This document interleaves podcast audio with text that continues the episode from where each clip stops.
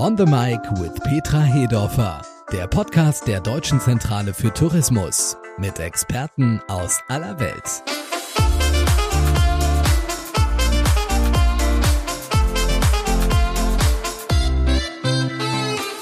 Herzlich willkommen zu unserem neuen Podcast On the Mic with Petra Hedorfer, dem Branchenpodcast der Deutschen Zentrale für Tourismus DZT. Die Vorstandsvorsitzende der DZT, Petra Hedorfer, beleuchtet zusammen mit ihren internationalen Gästen spannende Trends und Entwicklungen aus den Auslandsmärkten. Frau Hedorfer, um welchen Markt geht es in der ersten Folge Ihres neuen Podcasts? Ja, lieber Peter von Stamm, zuallererst begrüße ich alle unsere Zuhörerinnen und Zuhörer. Ein herzliches Willkommen aus der DCT, der Deutschen Zentrale für Tourismus. Ich freue mich, dass wir unsere neue DCT-Podcast-Reihe heute mit dem US-Markt beginnen, dem wichtigsten Überseemarkt für das Reiseland Deutschland. Wir wollen sprechen über das Reiseverhalten der US-Amerikanerinnen und Amerikaner. Hat sich etwas verändert? Welche Trends gibt es? Natürlich auch, was hat das Reiseland Deutschland für US-Amerikaner zu bieten? Und dazu haben wir uns Gäste eingeladen, ganz besondere Gäste. Unsere heutigen Gesprächspartner sind Matthew D. Upchurch, CEO von Virtuoso, USA, dem führenden globalen Netzwerk von Agenturen, die sich auf Luxus- und Erlebnisreisen spezialisiert haben. Hello, Matthew. Hello, Texas. Hello, it's so wonderful to be here. Hallo, es ist wundervoll hier zu sein. Vielen Dank für die Einladung. Und dann haben wir als Gast Christine Cast, Mitbegründerin und Vizepräsidentin von Ama Waterways, ebenfalls aus den USA, einem weltweiten Anbieter für Flusskreuzfahrten mit Schwerpunkt Europa und Deutschland. Hallo nach Kalifornien. Ja, hallo. Vielen, vielen Dank, dass Sie mich zu dieser ersten Ausgabe Ihrer Podcast-Serie eingeladen haben und noch dazu mit Marcia Abchurch von Virtuoso, einem unserer wichtigsten und hochgeschätzten Partnernetzwerke in Nordamerika, mit dem wir schon so viele Jahre sehr erfolgreich und eng zusammenarbeiten. Es freut mich wirklich sehr.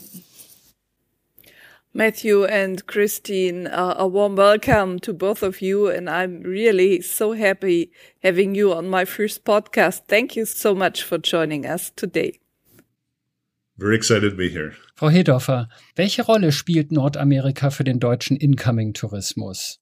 Ich frage oder nach der Rolle einmal bis Corona, dann kam der große Cut, dann mit Corona, da sind wir jetzt. Und welche Rolle wird der nordamerikanische Markt spielen nach Corona? Ja, das sind eine Menge Fragen. Vielen Dank dafür. Ich will gleich mal zuallererst noch mal ganz deutlich sagen, der US-Markt ist traditionell einer der wichtigsten Quellmärkte für das Reiseland Deutschland. Vor Corona, als die Welt noch in Ordnung war, touristisch gesehen für uns 2019 hatten wir fast sieben Millionen Übernachtungen von US-amerikanischen Gästen in Deutschland. Und wir sind in den letzten zehn Jahren kontinuierlich gewachsen. Das heißt, die Nachfrage ist immer stärker geworden. Damit liegt der US-Markt auf Platz drei im Incoming-Ranking, die Niederlande traditionell auf Platz eins, dann die Schweiz und schon so lange hat der US-Markt diesen dritten und sehr wichtigen Platz. Die USA sind deshalb auch, was internationale Marketingaktivitäten angeht, ein besonderer Schwerpunktmarkt für uns. Gerade haben wir die Top-Shots der nordamerikanischen Reiseindustrie, das US Advisory Board, unser Council im US-Markt, zu Gast in, im Schwarzwald in Stuttgart gehabt und mit 100 Experten aus Deutschland über die aktuelle Lage gesprochen. Also ich kann über Fresh Data berichten was hat Corona bewirkt? Also natürlich eine Zäsur der Mobilität. Das weltweite Reisen kam zum Stillstand und natürlich auch aus den USA. Der Markt ist eingebrochen. Es waren dann in diesem Krisenjahr 2020 nur noch 1,5 Millionen Übernachtungen, also von 7 Millionen auf 1,5 Millionen. Ein schwerer Verlust. USA damit aber immer noch unter den wichtigsten Märkten für Deutschland und 21, und das möchte ich sagen, sehen wir den Upswing. Es deutet sich an, dass sich die Lage verbessert, weitere Verbesserungen der Position im Ranking. In den ersten sieben Monaten haben wir bereits wieder 600.000 Übernachtungen. Also das sind die guten Nachrichten. Aus der Perspektive der US-Traveler ähm, war vor Corona Deutschland, wenn es nach Europa ging, am vierten Platz. Also England, Frankreich, Italien und dann kam unser Land. In 2020 hat sich das schon deutlich verschoben. Deutschland ist aufgrund vieler Punkte, ich komme gleich drauf, noch interessanter geworden für US-Amerikaner. Nach Italien liegen wir jetzt bereits auf dem zweiten Platz und unsere neueste Untersuchung zeigt, dass Amerikaner, wenn sie nach Europa reisen wollen, also Travel Intentions, Italien wird mit 44 Prozent genannt und dann kommt schon Deutschland. Reiseabsichten der nächsten sechs Monate. Also das sind die guten Neuigkeiten. Das spiegelt sich, glaube ich, auch ja. in den aktuellen Flugdaten wieder, oder? Genau, genau. Sie sagen es, die Flight Statistik zeigt, dass auch hier im Juli und August bereits wieder deutlich mehr Buchungen sind. Wir haben im August bereits wieder 50,2 Prozent des Vorkrisenniveaus schon in den Büchern, was gut ist für Deutschland. Und ja, ich habe es gesagt, 43 Prozent der Amerikaner planen eine Auslandsreise innerhalb des nächsten Jahres beziehungsweise in den nächsten sechs Monaten und Deutschland liegt da auch mit vorne auf, was gut ist. Sie sehen damit, wie wichtig das transatlantische Verhältnis und Bündnis ist, das ja Jahrzehnte stabil ist, auch für das Reiseland Deutschland. Wir sind eine beliebte Reisemarke in Amerika. Sie haben jetzt über die Zahlen gesprochen, die sind schon beeindruckend, diese Entwicklung. Matthew wird uns sicher nachher auch noch ein bisschen was erzählen, äh, wie sich die Zahlen prognostizieren, wie es vorangeht, äh, was besser wird wahrscheinlich. Jetzt geht es aber auch noch darum, hat sich denn durch Corona äh, das Reiseverhalten der Amerikaner verändert? Gibt es andere Schwerpunkte, auf die man reagieren muss? Also ich denke, dass Safety First und Sicherheit der meistgenannte Aspekt sind, wenn wir mit Kunden in Kundenbefragungen sind. Das heißt Reiseentscheidungen. Die Amerikaner waren ja schon vor Corona ein Land, das auf Sicherheit auch besonders Wert legt und sensibel ist aufgrund vieler Ereignisse der Geschichte. Niedrige Infektionsraten, Impfquoten sind für Reiseentscheidungen die meistgenannten Aspekte. Und dann geht es auch um Value for Money. Es geht nicht um günstige Preisangebote, aber sie möchten eben auch interessante Angebote haben, die entsprechend der Corona-Situation vielleicht nicht unbedingt Hotspots sind. Sie reisen in kleineren Gruppen. Ähm, sie möchten mehr Nature und Landscape sehen. Das Thema Nachhaltigkeit spielt eine neue Rolle. Also da sehen wir schon, dass im Sentiment sich einiges verändert will auch nochmal sagen, dass diese früheren, noch vor Corona Europareisen, also Multi-Destination-Entscheidungen, eher während der Krise zurückgegangen sind. Der Wunsch, eine Single Destination zu besuchen, ist deutlich gestiegen. Amerikaner verbinden mit Deutschland nicht nur City-Trips, sondern immer mehr eben auch Landschafts- und Naturerlebnisse. Also da denke ich, gibt's schon deutliche, signifikante Veränderungen es ist ja nicht nur, dass die quantitative Zahl der Amerikaner für uns und die Übernachtung in der Hotellerie wichtig ist. Amerikaner sind auch Big Spender. Wenn sie reisen, lassen sie es mhm. sich gut gehen. Sie nutzen Komfort, hochwertige Reiseangebote. Zum einen natürlich die Generation der Babyboomer. Menschen mit gehobenem Einkommen, akademischer Ausbildung sind auch die, die jetzt wieder reisen wollen. Millennials, Generation X.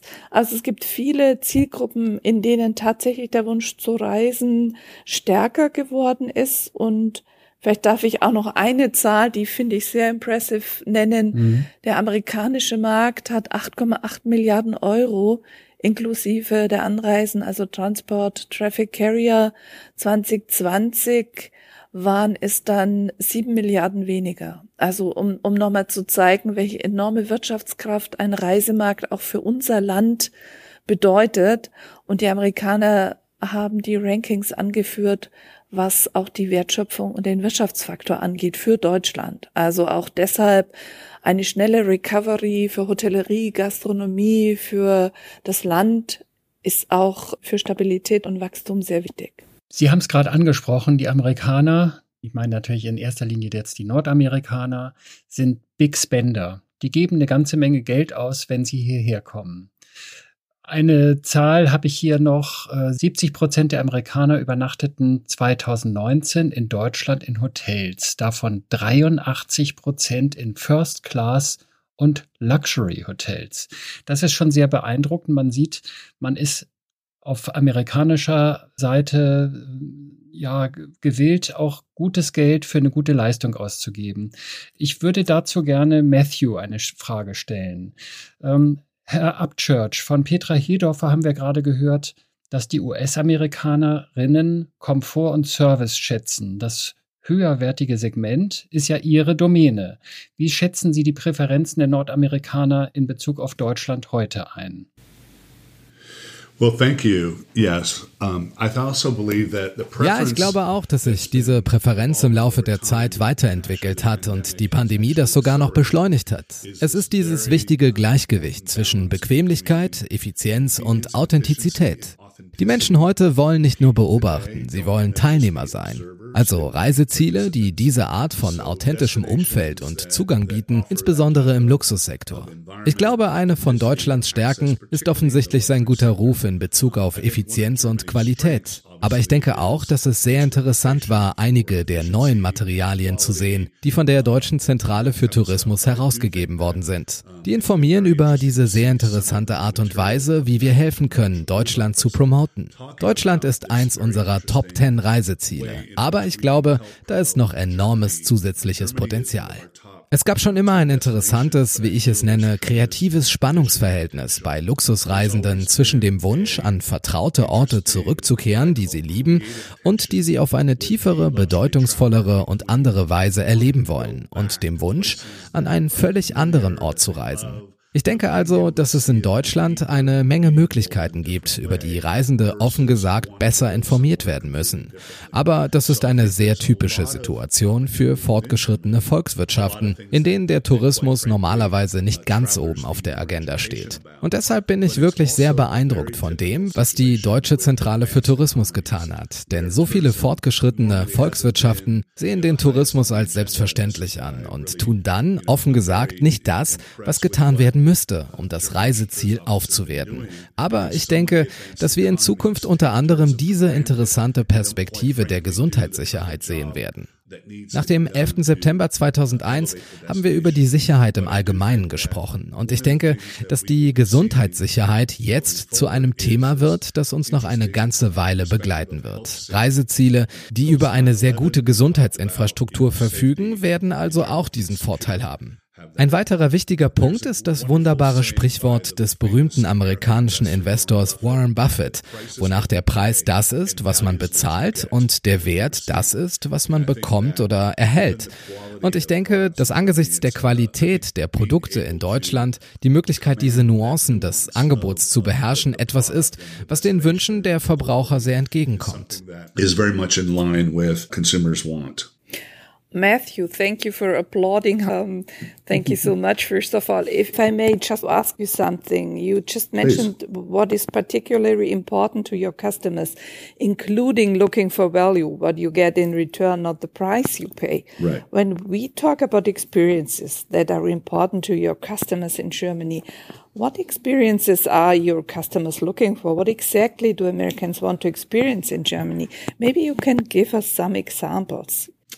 Yes. Well, first of all, it goes back to this whole idea about when I go to those places. Zunächst einmal geht es um die Idee, dass ich, wenn ich an Orte fahre, die ich mag, ich hatte zum Beispiel eines der schönsten Erlebnisse meines Lebens in Berlin am Jahrestag des Mauerfalls. Ich erinnere mich, dass ich dort ein Symposium hatte und wusste, dass das Projekt dort stattfinden würde. Diese Sachen gehören zu den Dingen, die ihr Deutschen gut könnt, denn ihr wisst, wie man Feste und Partys und all diese wunderbaren Dinge veranstaltet. Also würde ich definitiv sagen, dass das ein Teil der Attraktivität ist. Aber ich denke auch, dass sie kürzlich einige wirklich interessante Materialien zu einigen Trends veröffentlicht haben, wie zum Beispiel ihre jüngste Initiative zum Thema Naturziele, in der sie über die 23 Naturregionen von den Alpen bis zum Wattenmeer sprechen. Sie sprechen von den 6800 Museen in Deutschland, die sehr einzigartig sind.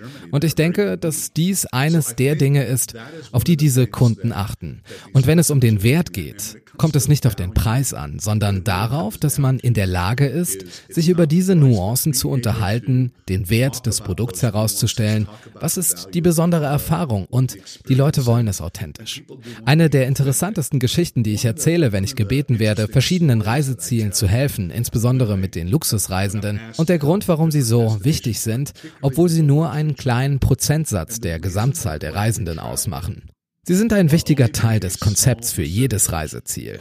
Und das nicht nur, weil sie mehr Geld ausgeben, sondern weil sie in ihren Gemeinden Meinungsführer sind. Und dabei spielt es keine Rolle, ob sie in Mexiko-Stadt oder in den USA oder in Kanada leben. Und übrigens, als jemand, der in Mexiko-Stadt geboren wurde, muss ich meine US-Freunde daran erinnern, dass Mexiko tatsächlich zu Nordamerika gehört und nicht zu Südamerika. Wenn wir also über Nordamerika sprechen, schließt das Mexiko, die USA und Kanada mit ein. That Mexico actually is part of North America and not South America. So, so when we're talking about North America, it includes okay. Mexico and the US and Canada. Es gibt diese interessante Sache, die ich an den bekannten Reisezielen tun würde. Sie wissen schon, Frankfurt, Berlin, München, all diese unglaublichen Orte, ihre Juwelen.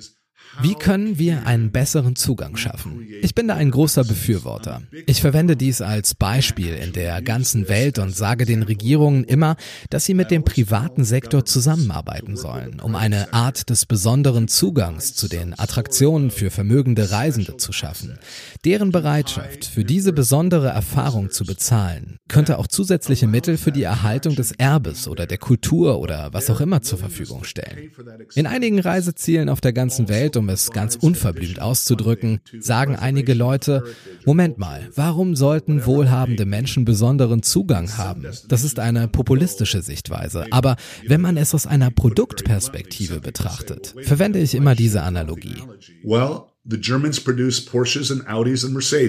Die Deutschen stellen Porsches, Audis und Mercedes her. Und weil sie ein unglaubliches Luxusprodukt produzieren, bieten sie ihrem Land und ihren Arbeitnehmern in ihrer Wirtschaft wunderbare Chancen. Und ich glaube, das könnte eine sehr aufregende Chance für Deutschland sein, über diese Möglichkeit nachzudenken, privaten Zugang und mehr Teilhabe zu diesen besonderen Orten zu schaffen. Ein anderer interessanter Punkt, über den Sie auch gesprochen haben und wo ich mit Ihnen absolut übereinstimme, noch nie in der Geschichte des Planeten hatten wir so viele Generationen, die in dieser großen Anzahl alle gleichzeitig gereist sind. Die Generation der Babyboomer wird die erste in der Geschichte des Planeten sein, wo, wenn der letzte Babyboomer 2024 60 Jahre alt wird, 80 Prozent der Generation eine Lebenserwartung von weiteren 20 bis 25 Jahren haben und 80 Prozent von ihnen bei relativ guter Gesundheit. Wir hatten immer schon 80-Jährige, aber noch nie so viele von ihnen. Und wenn man dann schaut auf die Generation Z, die Millennials, die nun Erlebnisse über Güter stellen, dann sieht man den unglaublichen Einfluss. Es gibt da so viele wundervolle Möglichkeiten. Eine der interessanteren für Deutschland als Reiseland. Wir alle kennen Multigenerationsreisen, wo verschiedene Generationen einer Familie zusammen verreisen. Aber einer der wachsenden Trends ist eine unglaubliche Nachfrage nach etwas, was wir Skip-Gen-Travel nennen. Großeltern, die mit ihren Enkeln verreisen, ohne die Eltern. Is what we call skip-gen travel, which is the grandparents taking the grandkids on a trip and leaving the parents behind. That's so there's a lot of wonderful opportunities uh, yeah. here. Da gibt es viele wundervolle Möglichkeiten. Und wo wir von Veranstaltungen sprechen, eine der berühmtesten, die Deutschland hat, ist Oberammergau. Und das kommt auch nächstes Jahr. And that's coming up as well next year. Lassen Sie uns jetzt noch einen Blick in die Zukunft werfen. Was muss das Reiseland Deutschland möglicherweise denn ändern? Beziehungsweise welche Bereiche im Tourismus ausbauen? Stichwort nochmal Nachhaltigkeit, damit mehr US-Amerikaner bereit sind, nach Deutschland zu reisen und natürlich auch hier Geld auszugeben. Uh, ich denke, Deutschland ist sehr gut aufgestellt, vor allem im Hinblick auf das Konzept der Nachhaltigkeit, da sich Deutschland auf dieses sehr wichtige Thema konzentriert hat. Und ich denke, was interessant ist, ist, dass wir vor kurzem eine Umfrage gemacht haben bei Virtuoso, aus der Pandemie kommt. Und 82 Prozent unserer Kunden sagten, dass nachhaltige Praktiken in Zukunft eine größere Rolle bei der Entscheidungsfindung spielen werden. Das steht im Zusammenhang Zusammenhang mit einer Studie, die wir mit vermögenden Personen in mehr als 18 Ländern durchgeführt haben. Und sie stand im Zusammenhang mit einem Konzept, das als Kommodifizierung der Qualität bezeichnet wird. Was bedeutet, dass während die allgemeine Qualität steigt und die Unterscheidung zwischen Produkten hochwertiger Qualität schwierig wird, startet der Kunde, besonders der vermögende Kunde, seine Entscheidung, wo er sein Geld ausgeben will, auf Basis anderer Dinge als nur der erwarteten Qualität zu treffen. Daher bietet sich hier eine großartige Gelegenheit, die Geschichte zu erzählen, die normalerweise im Hintergrund oder im Anhang der Bemühungen um Nachhaltigkeit steht. Aber hier nicht nur für das Klima und den Planeten, sondern auch für die Unterstützung der lokalen Wirtschaft und der Erhaltung des natürlichen und kulturellen Erbes. Das sind also die drei Grundlagen für die Art und Weise, wie wir Nachhaltigkeit betrachten, die da wäre, wer tut, was richtig ist für den Planeten, die Umwelt und das Klima. Was tun wir, um besonders der lokalen Wirtschaft, der kleinen Wirtschaft, der kreativen Wirtschaft, den Künstlern zum Beispiel zu helfen? Und natürlich geht es auch ums Erbe. Es gibt darüber hinaus so viele Trends. Wellness ist ein Trend, der bereits sprunghaft angestiegen ist. Und ich habe immer gesagt, dass Unterbrechungen Trends beschleunigen, sei es nach oben oder nach unten. Und natürlich ist Wellness nicht gerade ein neuer Trend, aber er hat sich definitiv beschleunigt und umfasst nun auch eine größere Definition von Wellness, die mit Achtsamkeit zu tun hat und ganz offen gesagt auch Aspekten psychischer Gesundheit. Und ich denke, das hat mit der Fähigkeit zu tun, es langsamer angehen zu lassen und ähnlichen Dingen. Has to do with mind and, and quite frankly mental health issues as well. Wir sehen noch einen anderen Trend. Die Pandemie hat viele Menschen gelehrt, viele neue Prioritäten zu setzen. Wir erleben, dass Menschen bei ihren Reisen mehr Geld ausgeben und länger bleiben. Wir sehen diese Kombination aus, ich werde mit meinen Kindern irgendwo hinfahren und dort länger bleiben, weil ich aus der Ferne arbeiten kann. Es gibt also einige generelle Trends. Aber ich denke, dass der Kern der Spannung zwischen den beiden großen Zugkräften bei einem Reisenden ist, zum einen die Wiederverbindung mit einem Ort, zu dem ich immer wieder zurückkehre, aber was mich antreibt, wieder dorthin zurückzukehren, ist die Option, es auch anders zu erleben. Und zum anderen der Wunsch, zu einem neuen Ort zu reisen. Und ich glaube, Deutschland hat so viele Schätze und Dinge, die noch unentdeckt sind, dass es da wundervolle Möglichkeiten gibt. I think Germany has so many treasures and so many things that are yet to be undiscovered. Um, and I think there's a tremendous opportunity there. Matthew, vielen Dank. Es war uns eine Ehre, Sie hier als Gast in unserer Show zu haben. Mr. Upchurch, thank you so much. Dankeschön. Frau Hedorfer, das waren zunächst einmal wertvolle Einblicke in das Segment Luxury Travel. Wenn wir jetzt auf Europareise gehen mit amerikanischen Gästen, dann, die sich besonders für Deutschland interessieren, dann gibt es ein Thema, was auch ganz wichtig ist. Und das haben wir eben schon angesprochen. Flusskreuzfahrten. Dieses Thema führt uns zu unserem nächsten Gast, und zwar zu einer renommierten Expertin, wenn nicht gar zu der Expertin für Flusskreuzfahrten mit US-amerikanischen Gästen in Europa, zu Christine Cast von Armour Waterways aus Kalifornien. Hallo Christine. Hallo Peter und nochmal hallo liebe Frau Hedorf. Es freut mich wirklich sehr, heute Ihr Gast sein zu dürfen. Christine, auch ich war schon mal auf dem Rhein und auf der Mosel auf einem Schiff unterwegs, wenn auch nicht mit Armour Waterways, aber immerhin hat es mich da schon mal über die Flüsse gezogen sozusagen. Und da hatte ich oft das Gefühl, wenn ich auf den Flüssen unterwegs war, kein Schiff ohne amerikanische Touristen. Ist die Nachfrage in den USA nach Flussreisen in Deutschland immer noch so hoch? Ähm, ja, wir leben schon in einer sehr speziellen Zeit und es ist sehr, sehr schön, an die Zukunft wieder zu denken. Ich sage immer, the sky is the limit.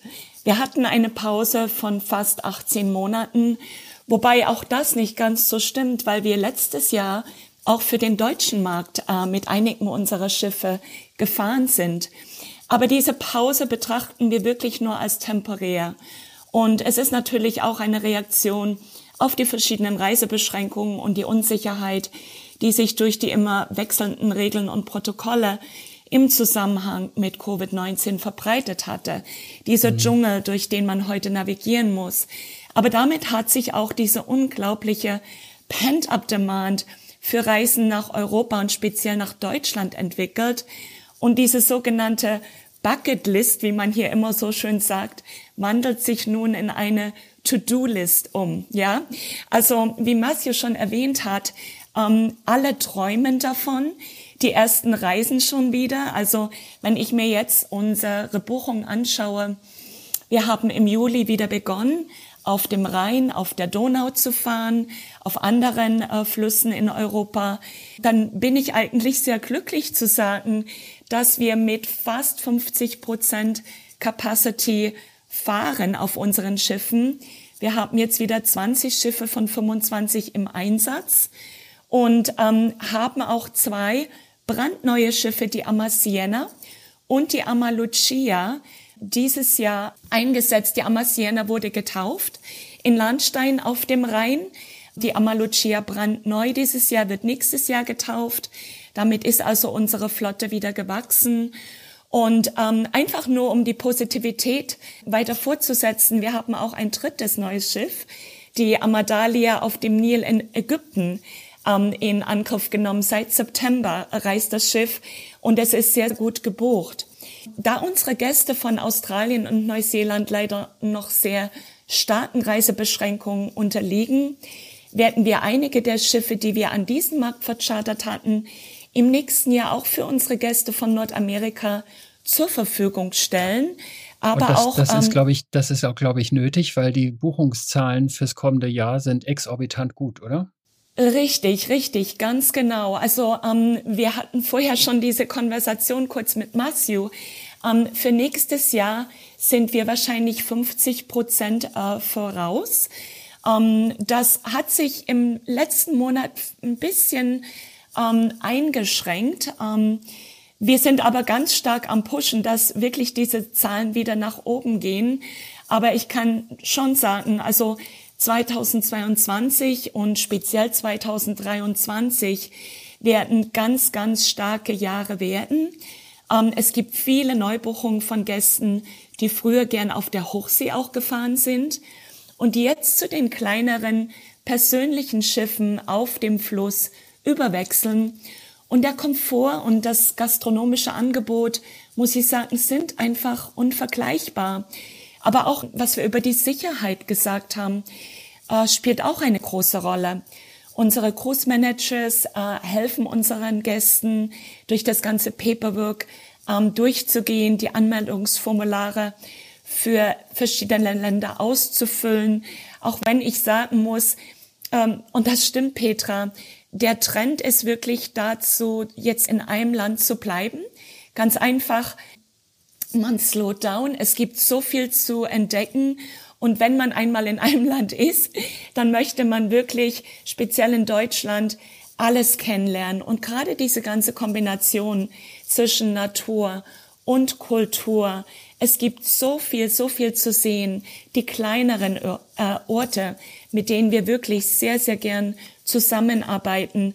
Ähm, Luxus heute ist wirklich für viele, sich einfach wieder mal verwöhnen zu lassen. Man wählt die besten Kabinen mit viel Platz, Komfort, mit einem Balkon, um die wunderbare Sicht bei einem guten Glas lokalen Wein zu genießen.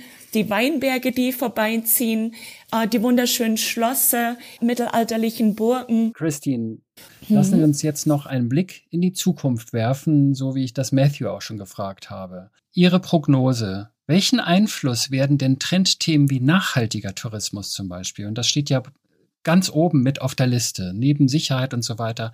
Welchen Einfluss werden Trendthemen wie nachhaltiger Tourismus auf das Segment der Flussreisen haben? Ja, ja. Ähm, nachhaltiger Tourismus ist wahnsinnig wichtig, speziell weil unsere Gäste immer jünger werden mhm. oder auch, ähm, wenn sie noch im ähm, normalen Alter um die 60 oder so herum sind, 70, 80. Ähm, man lebt heutzutage viel, viel bewusster. Dieses Bewusstsein mit der Natur schonend umzugehen und gleichzeitig die Städte und Dörfer zu unterstützen, wohin die Reise geht, ist ein Teil der Reiseentscheidung heute, auch um sich wirklich wohlzufühlen. Ich kann sagen, dass wir mit Amma Waterways einen sehr wichtigen Fokus auf die Nachhaltigkeit bei der Expansion unseres Flusskreuzfahrtprogramms und unserer Flotte haben. Wir verfügen über die neueste und modernste Flotte mit sehr umweltfreundlichen Standards und dem geringsten Treibstoffverbrauch, um einen möglichst wenig negativen Einfluss auf die Umwelt zu haben. Wir sind sehr, sehr stolz, dass 20 unserer Schiffe ähm, die prestigeträchtige Umweltauszeichnung The Green Award Certification erhalten haben.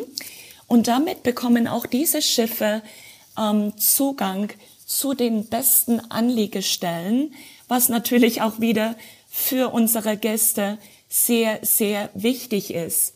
Christine, ganz kurz noch. Fragen denn Ihre Kunden direkt nach diesen Themen, nach diesen Umweltsignes, nach nachhaltigen Tourismus, dass das gewährleistet ist? Wird da direkt nachgefragt? Es wird schon da nachgefragt, weil ganz klar ist, dass früher da auch viel Raubbau äh, betroffen wurde, wenn ich das jetzt mal so sagen darf. Ich, ich lebe schon mhm. seit über 20 Jahren in Amerika. Ich versuche das wirklich in meinem besten Deutsch jetzt auszudrücken.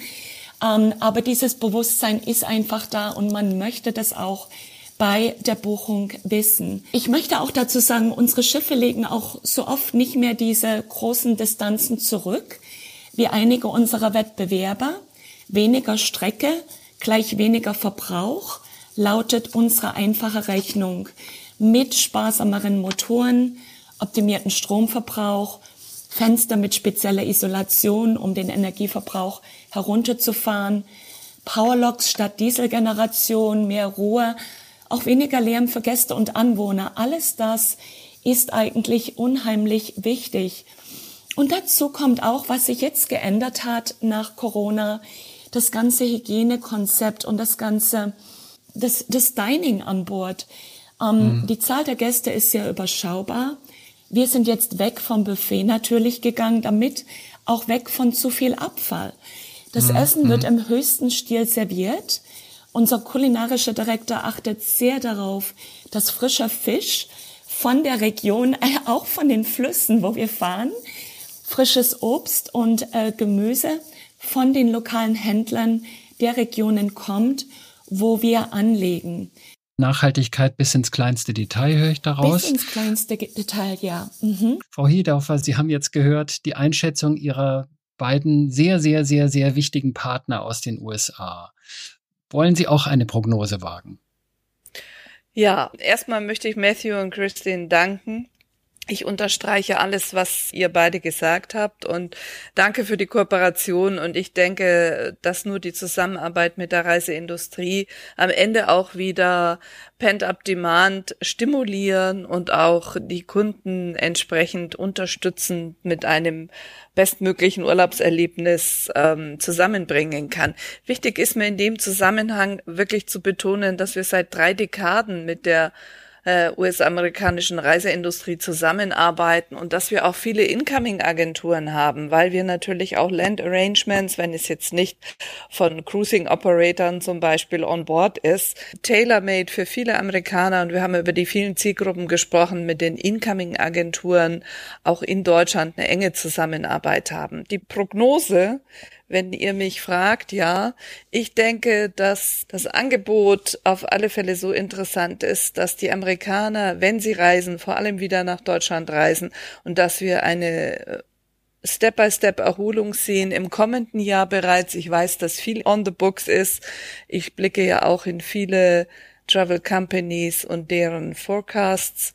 Also schnelle Erholung, Anders vielleicht als noch aus anderen Überseemärkten denke ich, dass Schnelligkeit und Geschwindigkeit wie immer im US-Markt eine große Rolle spielen wird und deshalb auch äh, viele Gäste back on track bereits im nächsten Jahr in Deutschland wieder das schöne Land besuchen werden.